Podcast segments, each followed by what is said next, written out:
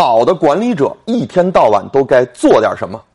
比如此时此刻我们在上课，校长在干什么？我们的院长在干什么？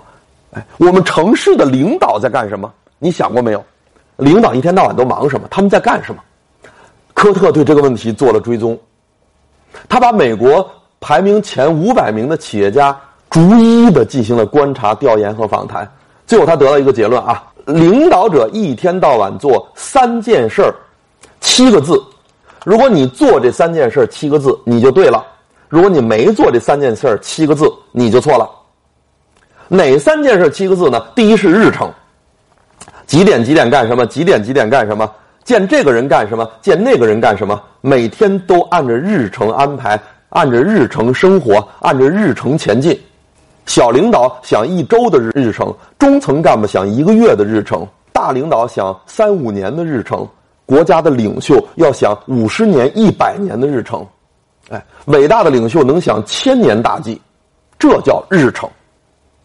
我们大家要养养成一个习惯，哎，每天给自己排一个日程。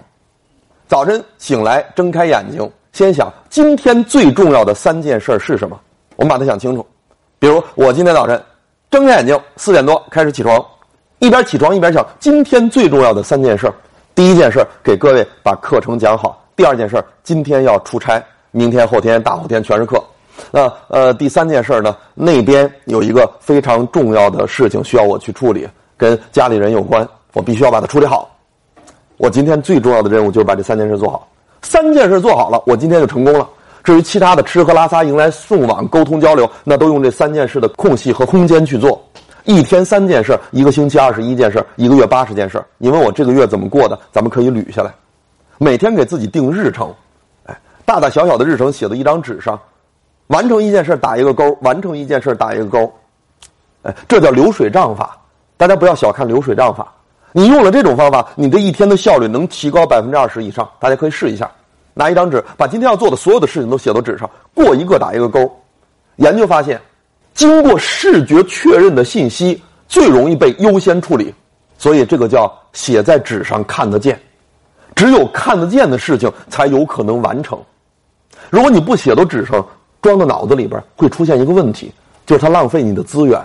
你一会儿想一想晚上出差，一会儿想一想晚上出差，一会儿想一想哦我晚上要出差，你注意力不集中，精神涣散，而且呢头脑短路，记忆力还不好。千万不要用头脑去记事情。我们可以在一张纸或者一个记事本上，把今天要做的事情流水账都写出来。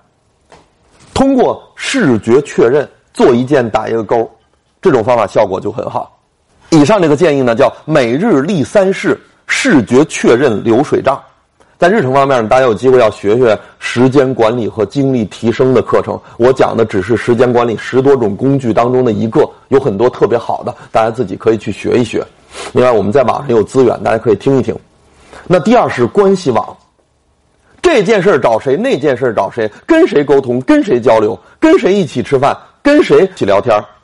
连诸葛亮都要编织关系网，何况是我们普通人，对吧？幸福的生活不是你怎么过，是你和谁一起过；成功的道路不是你怎么走，是你和谁一起走。在大家这个年纪，进步的秘诀就是解决和谁在一起的问题。哀金似金，哀玉似玉。跟着高人，感觉自己神清气爽；和一个庸俗的人聊了半个小时，觉得自己面目可憎，就是这个道理。大家要解决好和谁在一起的问题，这道关系网。勿交损友，耽误一辈子。第三就是沟通。科特发现，总经理有十二种典型行为，每一种都跟说话有关。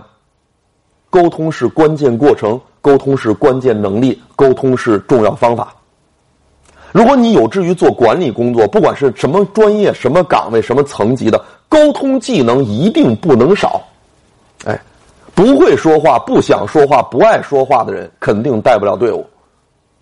通过科特的研究，我们就发现呀，呃，当领导必须要具备两种基础技能，一个是时间管理的技能，一个是沟人际沟通的技能。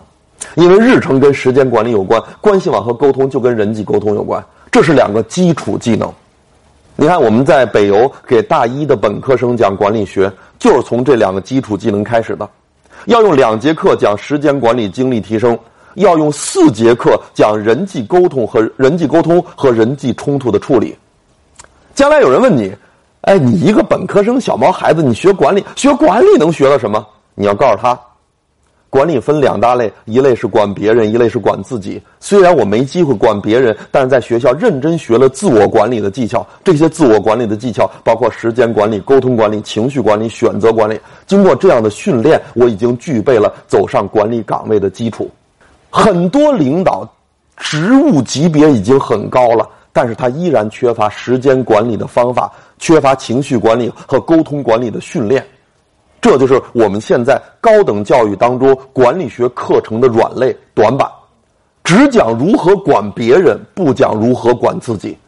打铁先要自身硬，你自身不过硬，你怎么管别人，对吧？所以呢，呃，自我管理很重要。呃，时间管理和人际沟通这两方面的东西呢，大家要认真学一学。